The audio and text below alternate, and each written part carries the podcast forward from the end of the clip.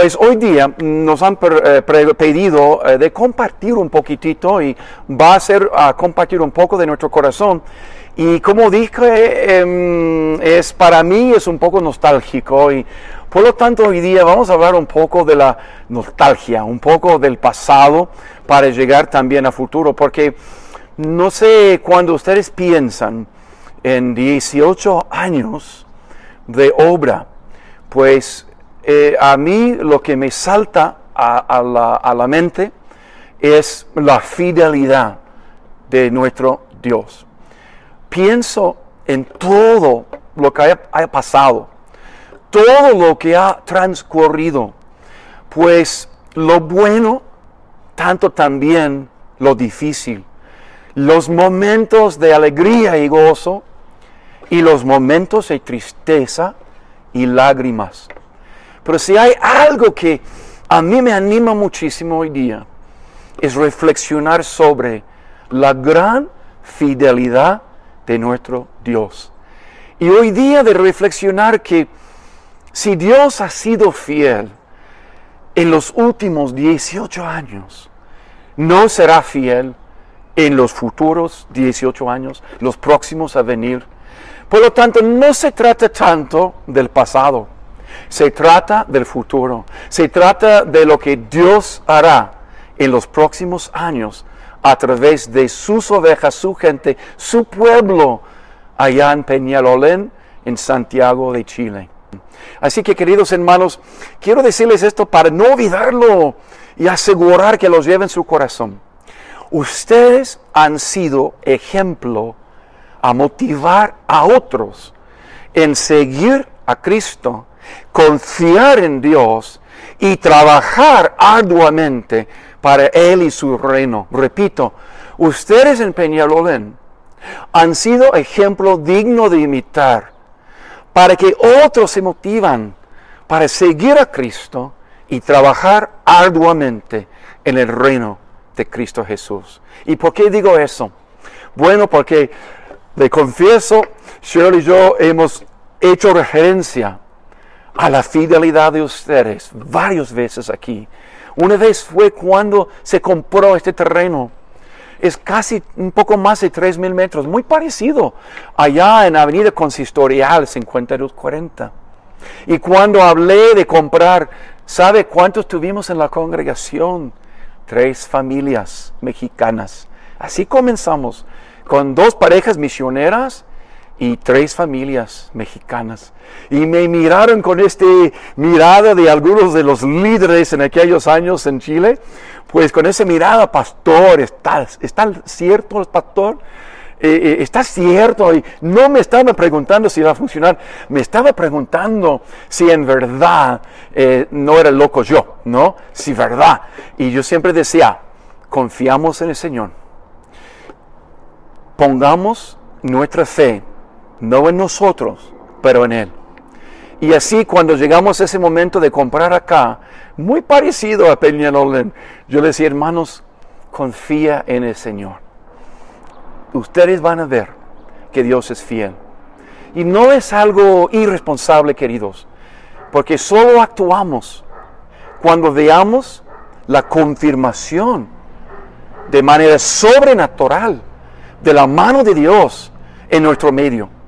Si nosotros estamos dedicados a servir al Señor y trabajar para Él, si nosotros depositamos nuestra confianza y esperanza en Él, si nosotros buscamos a Él para que Él haga la obra en nuestro medio, Él va a responder a nuestros deseos de servirle a Él y va a proveer. Y así fue aquí también la confirmación de Dios. Ese terreno, les digo, de que donde estamos parados hoy día, cuando lo conseguimos, fue por algo muy inédito. De hecho, lo que iban a venderlo, no quería venderlo a nosotros. Yo le dije que soy pastor y que aquí vamos a poner iglesia. Y él me respondió, yo odio la iglesia. Yo odio a Dios. Yo no quiero iglesia acá. Yo no sé qué le pasó a él como niño en la iglesia tradicional, como se dice acá en México, la católica romana. No sé qué le pasó, pero generaba en él un odio hacia Dios, un rencor contra la iglesia. Y yo le decía, ay Señor, ¿por qué dije eso? ya mire, le metí la pata. Pero sabe algo, cuando este hombre fue secuestrado, antes de que nosotros entramos a negociar para comprar aquí, cuando fue secuestrado por algún miembro de un cartel, adivina quién llamó a él. No podía llamar a su familia, porque amenaza. Si llama a la familia, hay amenazas contra ellos. Ya no se puede llamar a la policía y confiar en ellos tampoco. ¿Quién llama?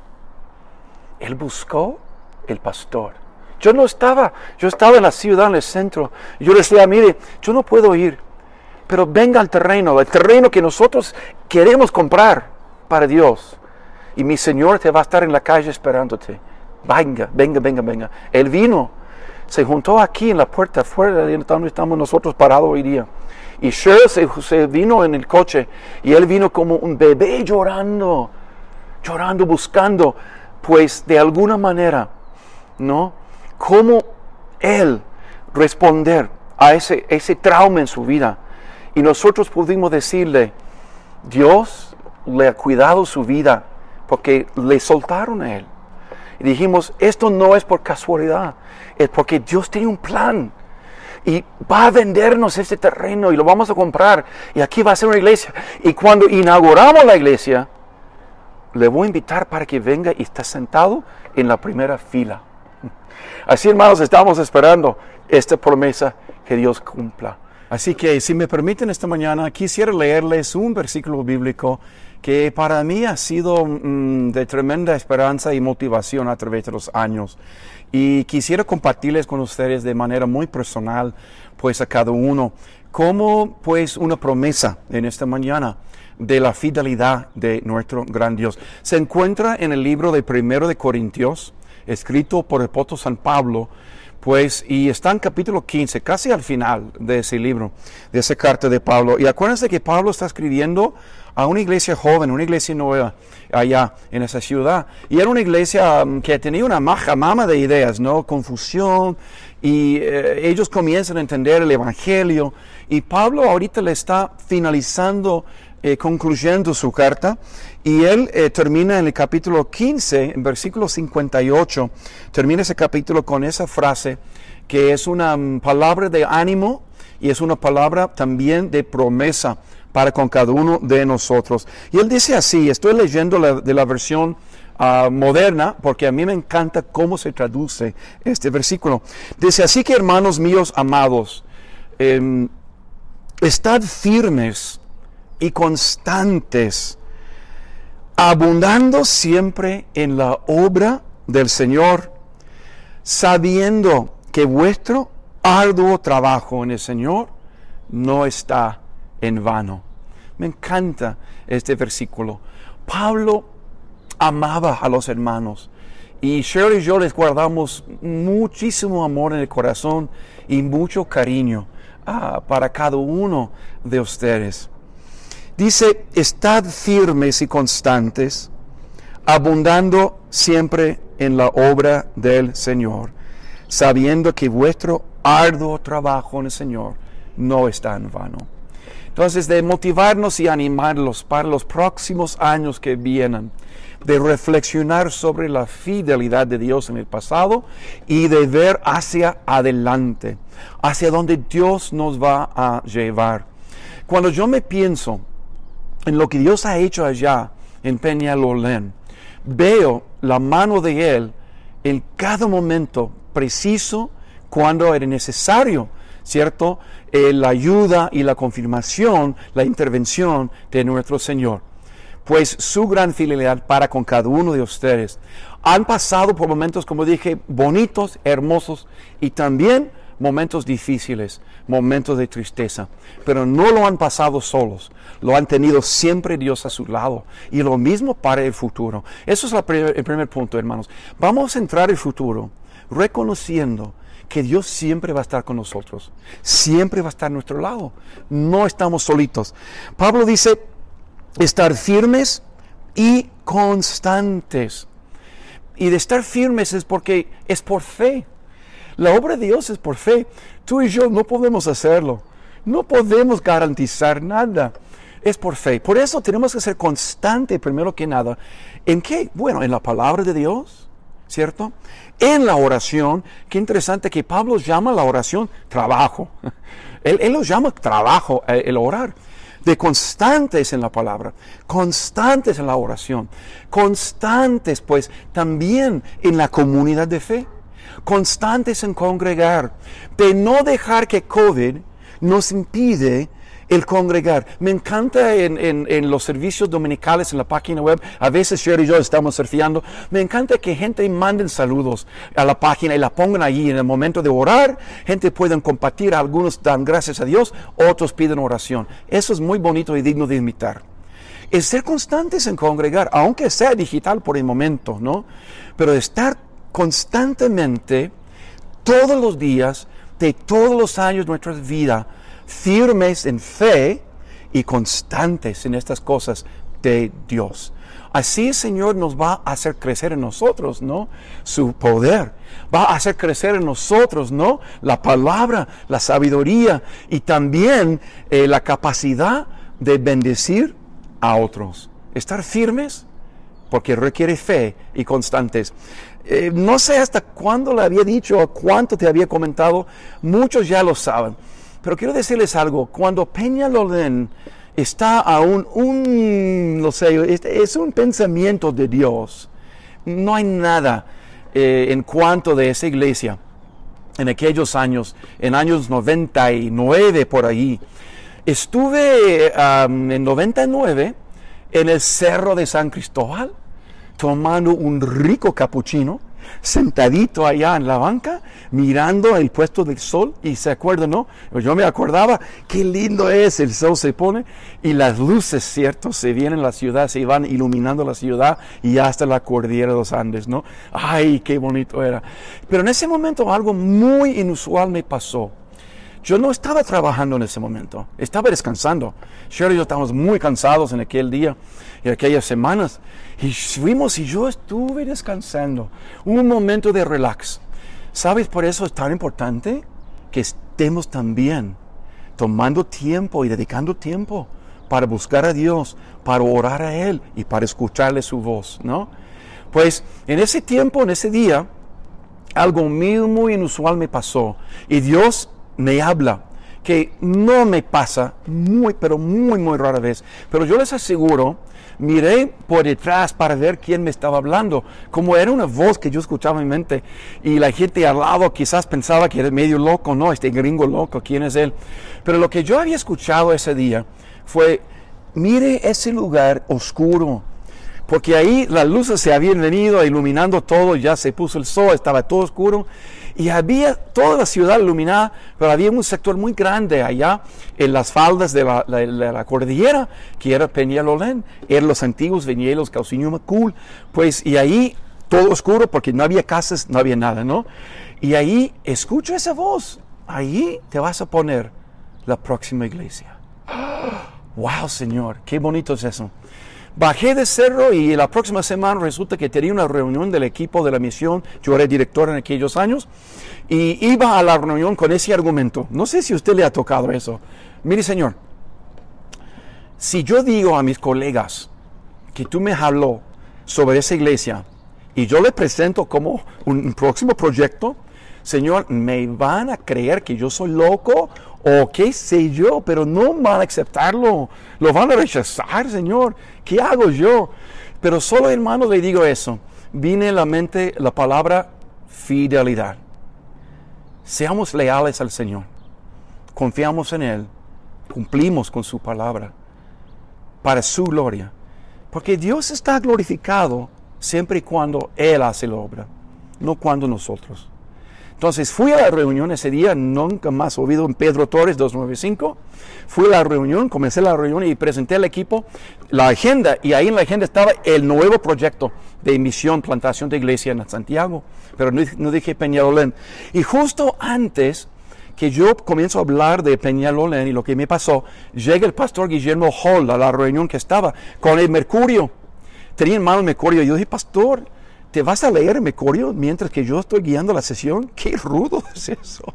Y Bill dice, no, no, no, no, no, Roberto, no, no, no, mire, y abre Mercurio y dice, mire acá, dice, el proyecto más grande de habitacional en Santiago comienza, pues están eh, Cousinho Macú trasladando la, la línea y ahí se van a poner casas residenciales.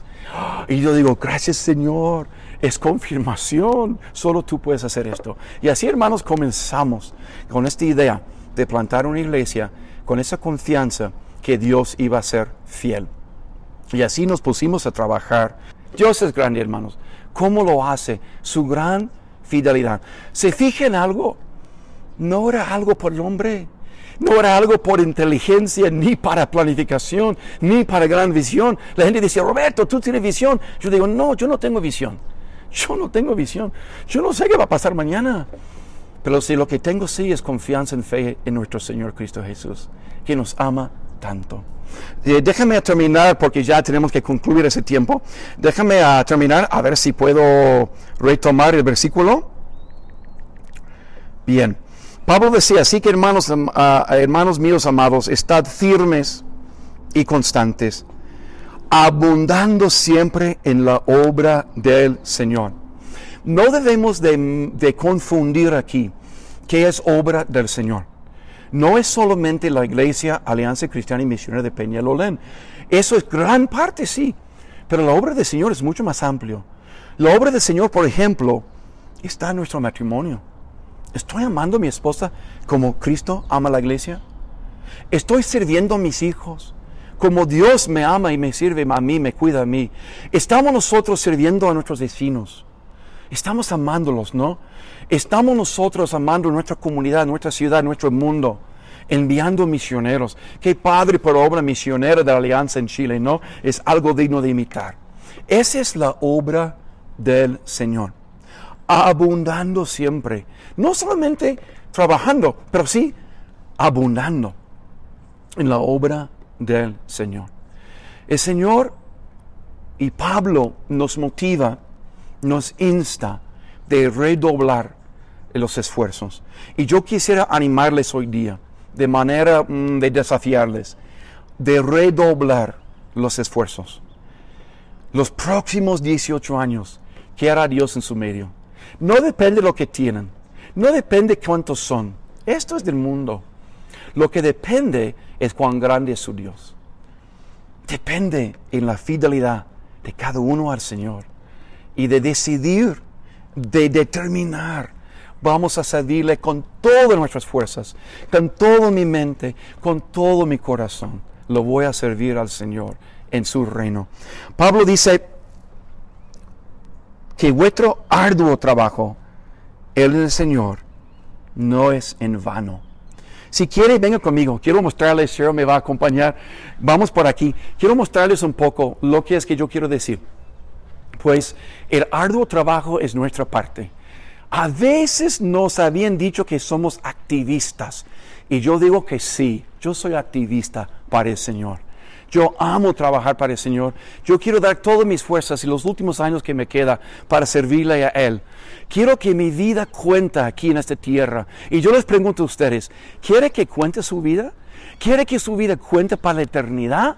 Entonces, quitamos los ojos de lo terrenal y lo pongamos los ojos en el Señor, en lo que Él puede hacer y lo quiere hacer para su gloria. Ahora detrás de mí ¿Qué ves? Una finca, un baldío, un terreno. Eso me hace pensar mucho en Peñalolén, en Avenida Consistorial 5240, cuando no había nada.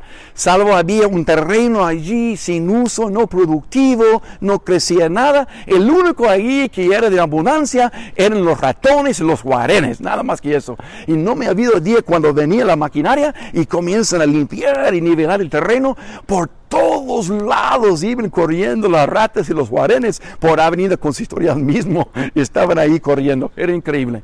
Y ahorita, hoy en día, ¿qué es que Dios ha puesto ahí?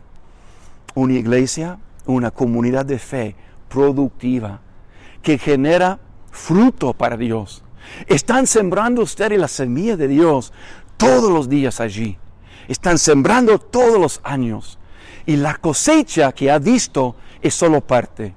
Queridos hermanos, aún no han visto lo mejor de la cosecha. Manténganse firmes, constantes en las cosas de Dios y también trabajen arduamente. Mire que Pablo no dice, cuando ya no tengan niños en la casa, trabajen. Pablo no dice, cuando ya tengan dinero o más recursos, trabajen. Pablo no dice, cuando ya tengan capacidad de hacer algo, trabajen. Pablo no dice, cuando ya no están, ya no están enfermos, trabajen. No. Pablo dice nomás, trabajen. Todos puedan trabajar para el Señor. No hay nadie escuchándome que está exento, que no puede trabajar para Dios. Todos lo pueden hacer. Nosotros estamos aquí echando ganas y fuerzas aquí con la misma esperanza que un día este lugar que no servía de nada. No tenemos ratas ni guarenes, pero sí tenemos ardillas y muchos alacranes. Tenemos que tener cuidado los domingos, alacranes. Un día habrá también un templo acá, también una congregación acá. No se ve nada y no hay dinero, pero eso no ha impedido la obra de Dios, jamás. No pasó en Peñalolén, no va a pasar en el futuro de Peñalolén y no va a pasar aquí tampoco. Porque nosotros tenemos que trabajar por y a través de nuestra debilidad. Mi español, espero que me están entendiendo mi mezcla. Los mexicanos me quejan de ser chileno y hablar chileno. Y ustedes están diciendo, ¿qué pasó con Pastor Roberto? Estaba hablando como mexicano. Espero que me están entendiendo. Les amamos muchos a cada uno. Su obra Señor no está en vano, porque hay un Dios muy grande que va a hacer la obra. Él va a transformar este lugar en un lugar productivo. Él va a transformar la vida de su familia que no conocen a Cristo en una vida que ama a Dios. Va a transformar su comuna en una comuna que ama y busca a Dios. Ese Señor que haga la obra. Deja que Dios obra en su vida para transformarte, porque Dios te va a usar. Hermanos queridos, que el Señor les bendiga. El Señor le ocupar a aquellos que quieran trabajar para Él, dedicarse y redoblar los, esfuerzos para ver la gran cosecha que venga. Feliz aniversario, Iglesia Peñalolén. Shirley y yo les amamos mucho y les queremos mucho.